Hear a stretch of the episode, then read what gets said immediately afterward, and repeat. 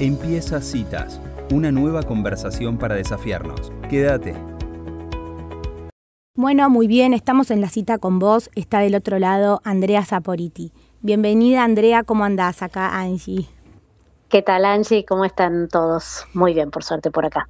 Bueno, eh, Andy, antes de empezar con nuestro espacio, va, con tu espacio, eh, nos gustaría que invitar a la audiencia a unos talleres que estás lanzando y que, bueno, queríamos que desde citas también eh, tenga difusión. ¿Querés contarnos de qué se trata?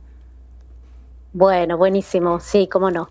Estamos, este, hemos organizado desde la Fundación Vivir Agradecidos unos talleres que en realidad la idea es que sea un encuentro para armar como una comunidad de padres donde generar un espacio para, para conversar, para reflexionar a partir de temáticas puntuales que, que yo voy a ir planteando. Mm. Van a ser dos encuentros en agosto, el 16 y el 30, y dos en septiembre. Si alguien está interesado, puede entrar a la página de Vivir Agradecidos y ahí van a tener toda la, toda la info. Perfecto. Así que bueno, gracias y ojalá eh, que les sirva. Andy, tengo una pregunta. Esto es eh, en modalidad virtual, ¿no? O sea, está, eh, desde cualquier lugar uno puede participar.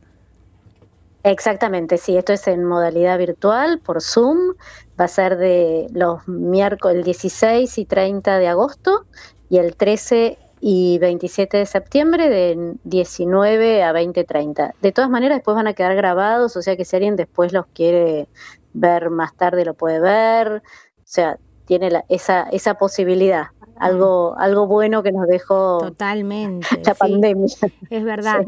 Así, así, que, bueno, es como talleres para padres con diferentes temáticas, pero lo importante es que es en relación a los hijos y para padres. En, Exactamente, y a los hijos en etapa de la adolescencia. ¿sí? Esto es importante aclararlo. Sí, sí. para padres con hijos adolescentes. Bueno, y, Así que bueno, toda la info está ahí. ¿Qué etapa es adolescencia? Pues que ahora hay adolescencias de a los 30 también. y ahí cada vez antes también, ¿no? El otro día había una nota que hablaban de la preadolescencia, más o menos a los siete años. Mira, eh, obviamente, eh, y esto, esto nos sirve para, como disparador para entrar también en, el tema de hoy que, quería compartir con ustedes, que tiene que ver un poco con, la mirada de, esta etapa de la vida, pero desde el adulto, ¿no? Nosotros estamos en, en, nuestro espacio que tiene que ver con, con citas con vos, con uno, con uno mismo, y qué nos pasa a nosotros como adultos y como adultos padres de estos niños que van creciendo y donde nos demuestra que, la, vida es puro movimiento y que muchas veces esos cambios no sutiles que tiene la vida en nuestros hijos se hacen muy manifiestos, se ve claramente. Y un poco para, para responder a tu, a tu pregunta, eh, en general, digamos, cada autor tiene su, su modo de marcar el inicio de la adolescencia, pero bueno, hay una etapa anterior a la entrada propiamente de la adolescencia que es justamente la pubertad, ¿no? Que es esa transición entre la infancia y la adolescencia propiamente dicha, donde comienza fundamentalmente con todos los cambios físicos, con todas las manifestaciones que podría, digamos, entenderse desde el momento en que, eh, bueno, las niñas tienen su primera menarca y los varones tienen, empiezan a tener sus primeras poluciones nocturnas y esos cambios se hacen manifiestos. Pero en realidad, como todo proceso, es un proceso interno que va gestándose hasta que se manifiesta. Por lo tanto, podríamos más o menos para circunscribir y tener una idea, que la adolescencia empieza más o menos entre los 10, 11 mm.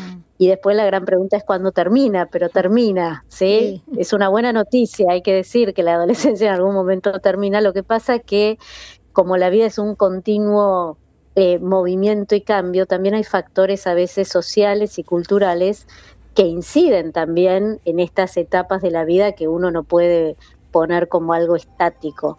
Eh, para estudiarlas las sistematizamos, pero en realidad es como mirar una película y poner pausa para entender qué sucede en ese cuadro, pero la película hay que continuarla para entender todo el desarrollo. Perfecto. ¿Sí? Entonces la respuesta sería más o menos por ahí. Digo más menos, esto es como las ecografías, ¿no? Sí, las ecografías son más menos y también, también pensaba como que, que las etapas tampoco son que termina una y al día siguiente empieza la otra, como que hay un solapamiento, ¿no? Entre una y otra. Totalmente, totalmente. Es por eso creo que la imagen de continuum en el tiempo nos sirve para, para poder entender que además cada persona atraviesa las distintas etapas de la vida de una manera diferente. No es que todos los adolescentes son iguales, todos los niños son iguales, todos los adultos son iguales. Cada persona atraviesa ¿sí? esa etapa de una manera singular. Y esto me parece muy importante, sobre todo pensando en la etapa de la adolescencia, ¿no? Porque a veces creemos que todos los adolescentes son de tal o cual manera. Y la realidad es que hay que ver cada hijo cómo atraviesa y cómo y qué le va sucediendo, porque suceden un montón de cosas, ¿no? Yo pensaba hoy cuando estaba preparando la columna en la imagen de un como de un tornado, ¿no? De golpe entramos toda la familia en un tornado y vieron que cuando hay un tornado y mucho viento, uno generalmente ¿qué hace? Cierra los ojos, ¿no? Para que no te entre toda la tierra. Y de golpe cuando para el tornado y lo abrís, ¿no? Ves, ves como todo un paisaje nuevo, porque hubo hojas que volaron y bueno, hay como un desorden, se volaron las cosas. Y de golpe, llevando esta metáfora eh, a la adolescencia, de golpe el adulto padre abre los ojos y se encuentra con que ese niño chiquito que respondía a todo lo que le pedía, donde la palabra, entre comillas, de los padres era sagrada, de golpe ya deja de serlo, ¿sí? De golpe confronta, de golpe creció, su, su esquema corporal es diferente, eh, no responde cuando uno le habla, no sabe qué le pasa, y esto genera un gran desconcierto en el adulto, ¿sí? En el adulto padre, para poder empezar a pensarse, bueno, ¿qué hacer frente a este cambio donde muchas veces es como si no, no se reconociera, ¿no? Yo muchas veces eh, en el consultorio escucho padres que, que dicen, eh, la verdad que, que, era más maduro cuando era más chico. Y en realidad no es que era más maduro cuando era más chico, es que mm. está entrando en un proceso de cambio, de búsqueda, de desconcierto, de aprender a pensarse, porque hay un cambio a nivel cognitivo, y todo esto se da en simultáneo el cambio físico, el emocional, mm. el, el, social, los amigos. Y un punto fundamental es que justamente empiezan a confrontar con los padres porque necesitan diferenciarse y empezar a separarse. Y a la vez, a medida que van atravesando la adolescencia, también empezar a proyectarse y a, y a pensar qué van a hacer y dónde van a estudiar y qué van a seguir. Y esto según los distintos lugares y entornos también genera una serie de desconciertos para los padres, ¿no? Cómo acompañarlos, por ejemplo, en el caso de, muchos oyentes, ¿no? Que de repente sus hijos viven en el interior y tienen que empezar a pensar en, viajar a Buenos Aires y dónde vivir y con quién vivir y ese despegue, ¿sí? De vivir solos cuando venían estando en familia. Bueno, y todo esto genera una serie de, eh, de cuestionamientos que muchas veces como, como adultos y como padres eh, no sabemos muy bien dónde ubicarnos, ¿no? Frente a estas a, esta, a este torbellino de, o, situaciones. O por, ahí nos, o por ahí nos ubicamos en el lugar, o sea, ¿qué nos pasa a nosotros, no? Porque bueno, estaba bueno esto que me decías de, claro, la cita con vos de nosotros mismos, ¿qué nos pasa a nosotros mismos como padres frente al hijo que quiere ser una persona distinto a uno? Exactamente. Y nos pasan muchas cosas. Primero que nada nos confronta con un punto que es clave, que es el paso del tiempo. Mm. ¿Sí? Porque los hijos van marcando el paso del tiempo simbólicamente, de alguna manera, eh, porque te van corriendo de, determinadas, de determinados lugares donde además el adulto se tiene que correr de esos lugares. Erickson, que es un autor que a mí me gusta mucho, plantea justamente que la etapa de la adultez es la etapa de la generatividad. Y él además la plantea como una etapa muy larga, ¿no? Y fíjense que, y fíjate que, que esto es muy importante, porque generatividad es una palabra ¿sí? que implica generar, ¿no? Mm. Producir. Mm. Pero a la vez también podemos preguntarnos generar qué. Y yo creo que ahí es donde está un poco la clave de dónde ubicarnos como adultos y qué es lo que nos pasa. Y en realidad es generar el espacio para que los que van viniendo, o sea, nuestros hijos, vayan creciendo y quieran entrar en la etapa de la adultez. Y para entrar en la etapa de la adultez, de la adultez implica un tiempo de, proceso interno, de mucho trabajo psíquico, de, de muchos replanteos, y a la vez el adulto también entra en una etapa de profundos cuestionamientos. Fíjense que en general coincide que el, adolescente está en plena crisis y preguntándose quién es, qué quiere, a dónde va, y el adulto padre, a su vez, está en una etapa donde también está haciéndose preguntas existenciales, ¿no? La crisis de la mitad de la vida, qué hice hasta ahora, cómo sigo, cómo no sigo. Con lo cual, esto es muy interesante porque cuando lo vemos, digamos, en simultáneo, entendemos por qué hay tanto movimiento en una familia, porque en realidad están todos estamos todos en crisis, ¿sí? Todos con cuestionamientos muy, muy profundos que a la vez llevan a, al adulto a preguntarse, bueno, ¿cómo acompaño? ¿Cómo genero ese espacio? ¿Cómo hmm. invito a crecer?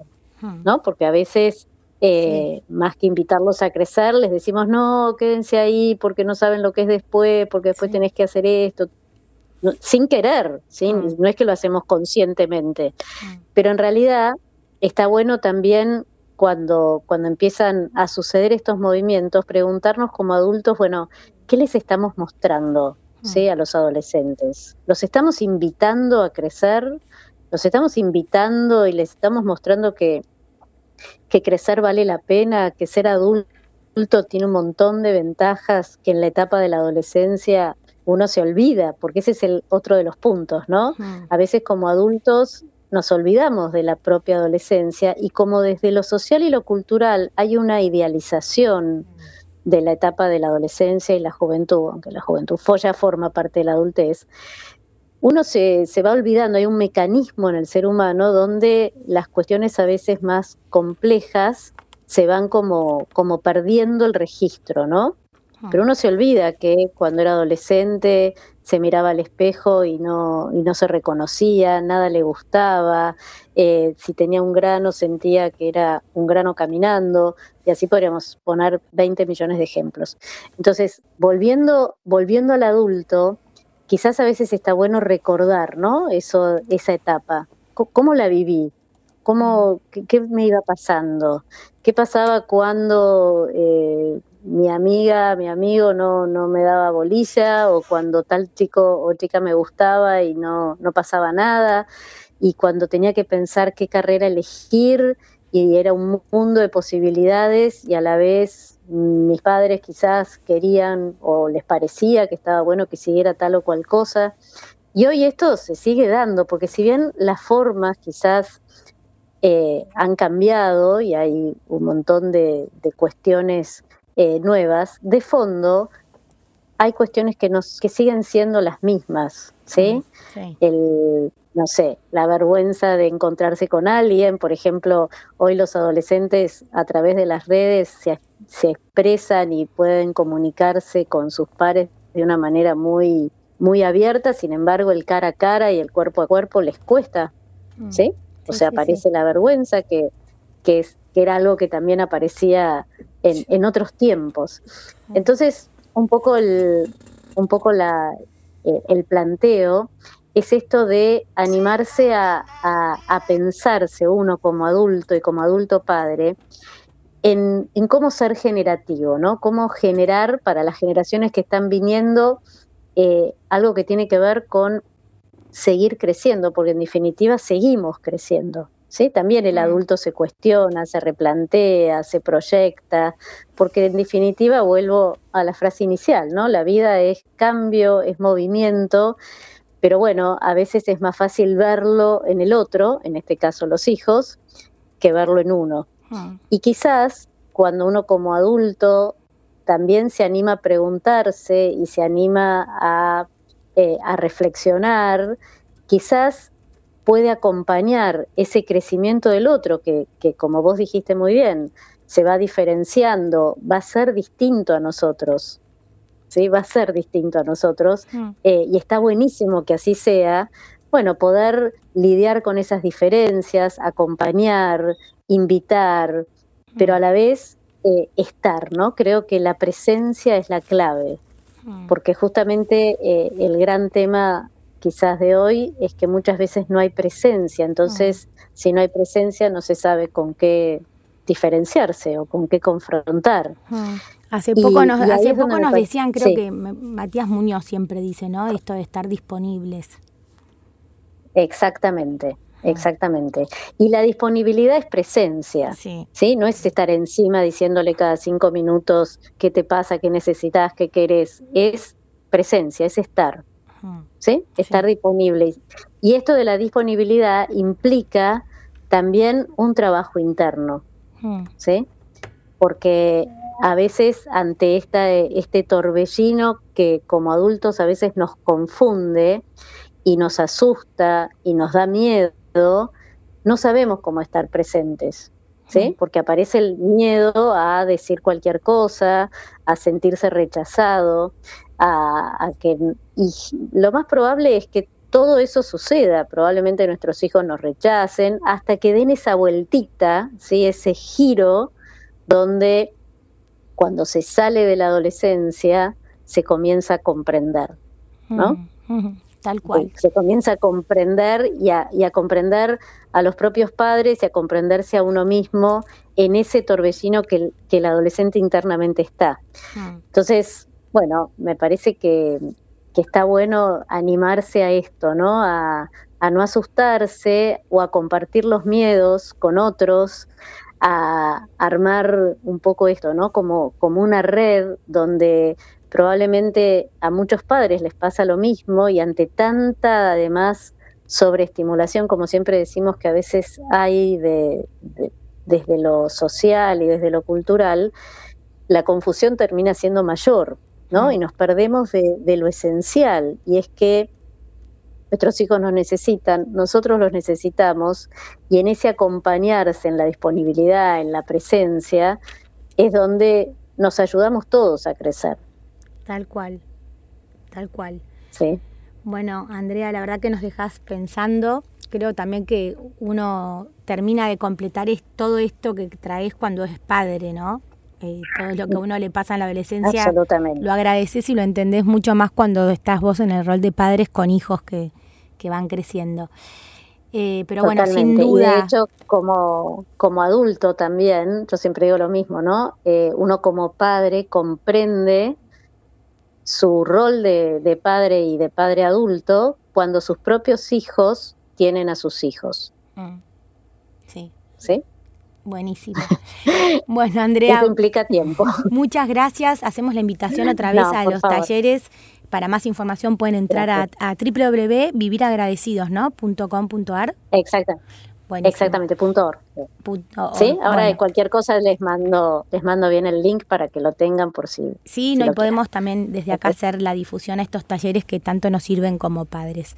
Muchísimas gracias por estos minutos. No, por favor. Gracias a ustedes. Un beso muy grande a todos. Adiós. Adiós. Muy bien, y así pasaba en nuestra cita con vos, Andrea Saporiti. Si te gustó esta conversación, compartila.